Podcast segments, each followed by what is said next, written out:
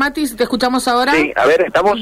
sí, sí. Bien, bueno, decía, el inconveniente que se suscitó ayer con este colectivo de la línea 9 que terminó a raíz de un eh, inconveniente, un problema, una falla mecánica impactando contra un árbol allí en barrio Los Hornos, el Fomento 9 de Julio, justo en el límite de estos dos populosos barrios, ¿no es cierto? Que pudo haber sido realmente una tragedia. Y a raíz de esa situación y de otras que venimos narrando desde hace un tiempo, ¿recuerdan ese colectivo de la línea 2? Que iba subiendo el Oroño y también Ah, perdió sí. los frenos y terminó En pleno de milagro en pleno Mm. bulevar arriba del cantero y no cruzándose de carril. Bueno, eso es otro tema. Bueno, en definitiva, digo, eh, se están preguntando los concejales de Santa Fe, más precisamente del bloque de Juntos por el Cambio, ¿quién controla el estado de las unidades de los colectivos de todas las líneas en la ciudad de Santa Fe?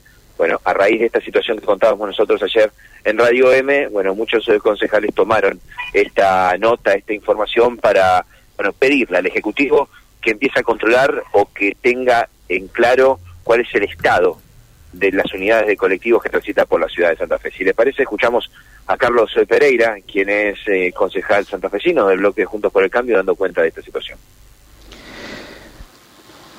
Con Chuchi Molina e Inés Larriera hemos dado ingreso al Consejo, queremos ver si se puede tratar en estos días eh, un proyecto eh, para tratar de encarrilar un poco el problema eh, del estado de las unidades del transporte público por colectivos.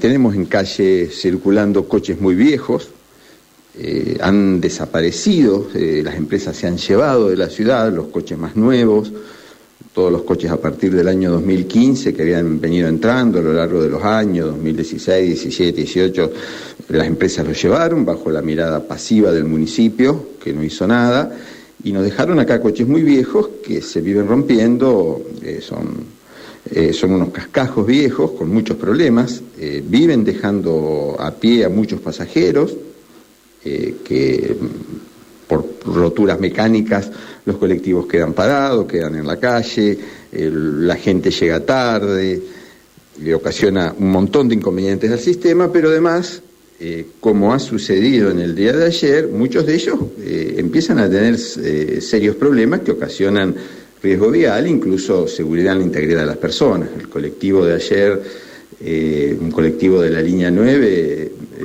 se estrelló contra un árbol porque se le rompió un eje, ya hace poco tiempo atrás eh, un colectivo de la línea 16 se subió al cantero central de Boulevard, no produciendo una tragedia de milagro, un colectivo de la línea 2 se incendió cuando circulaba por las calles de Rincón, eh, y esto eh, obedece a este motivo que, de- que decía recién, ¿no es cierto? La- los coches muy viejos y, y las roturas permanentes que llevan a esta situación. Por eso consideramos que ya no sirve, no alcanza un esquema de revisión técnica de los vehículos eh, anual, semestral, y lo que estamos pidiendo es que es, eh, la revisión técnica eh, se haga cada 60 días que el municipio disponga todas las medidas para que esto sea posible, los el equipamiento y, los recursos humanos, y que además sea muy estricto a la hora precisamente de controlar qué colectivos eh, se encuentran en la calle, porque reiteramos el concepto. eh, el servicio está muy afectado por los coches viejos, pero hoy eh, se pone en riesgo eh, la integridad de las personas y la seguridad vial. Bien, la palabra de Carlos Pereira, ¿no? Eh, conciso y contundente, dando cuenta de, de este pedido que van a hacer al Ejecutivo Municipal para que, bueno, analice y chequee cuál es el estado de los colectivos. Ayer en off pude hablar con algunos choferes. No vamos a decir de qué línea ni qué horario, Ajá. pero me confirma Matías, no se puede seguir más trabajando así.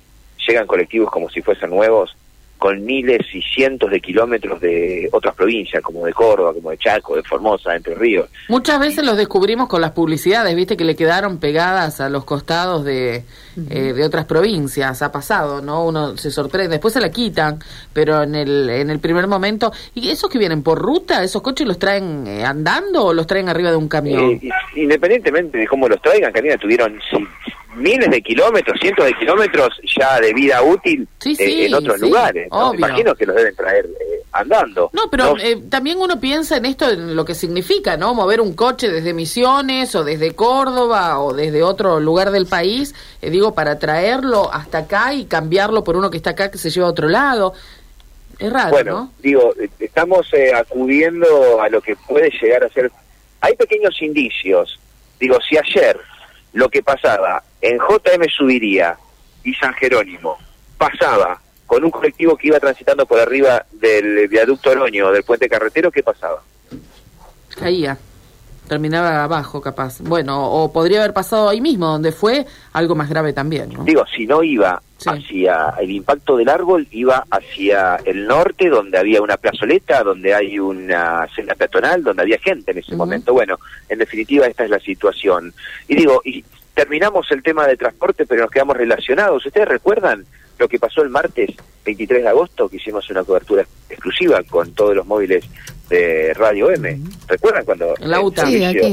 se paralizó completamente por esta intervención de la UTA, este reclamo gremial, en definitiva esta disputa gremial interna de la UTA que dejó bueno, como presos de este reclamo y de esta situación a miles de usuarios santafesinos. Bueno, finalmente capítulo final para este tema, porque desde la justicia eh, puntualmente eh, un fallo del Juzgado Nacional de Primera Instancia de Trabajo, bueno, decidió suspender la intervención provisional que regía sobre la seccional de UTA Santa Fe eh, a cargo de la Dirección Nacional de la UTA.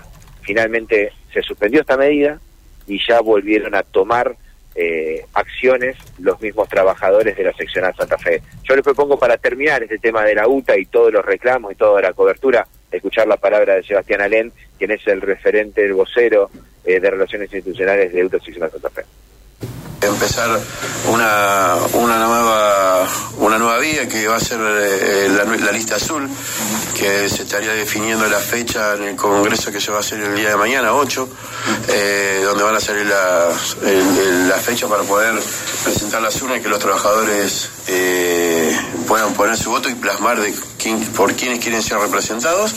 Bueno con Bustinduy a la cabeza como secretario general a nivel nacional y como Agrafo como secretario adjunto a nivel nacional. Eso fue lo que desencadenó verdaderamente el verdadero motivo de esta intervención que fue totalmente una mentira. Sí, sí, sí, desde el momento de que, no, que nosotros nos tuvimos que ir, por orden también de una intervención en la cual salimos pacíficamente y en el día de ayer también del mismo modo pacíficamente hemos vuelto porque no nos olvidemos que los que estaban acá también eran, son compañeros que bueno, al pensar distinto tampoco hay que juzgarlo o prejuzgarlo.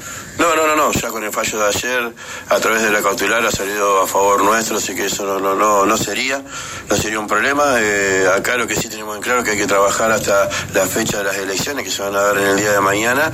Trabajar, trabajar porque la verdad es que queremos un cambio, eh, queremos que los trabajadores vuelvan a cobrar la, dignidad, eh, tanto en lo laboral como en su familia, en el sueldo, en la obra social.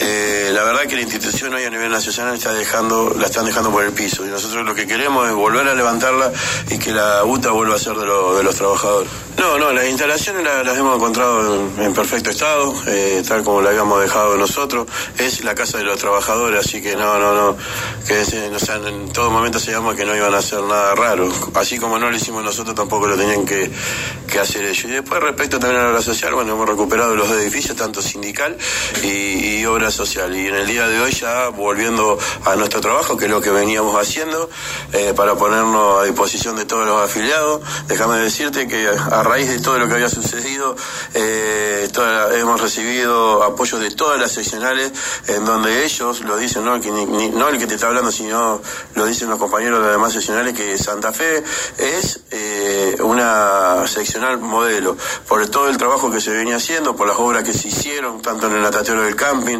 obra social nueva, un edificio que se ha comprado acá dentro del gremio, acá enfrente del gremio, o sea que esto de las malversaciones fue todo, toda una mentira, todo está volcado en obra y en prestaciones para los trabajadores.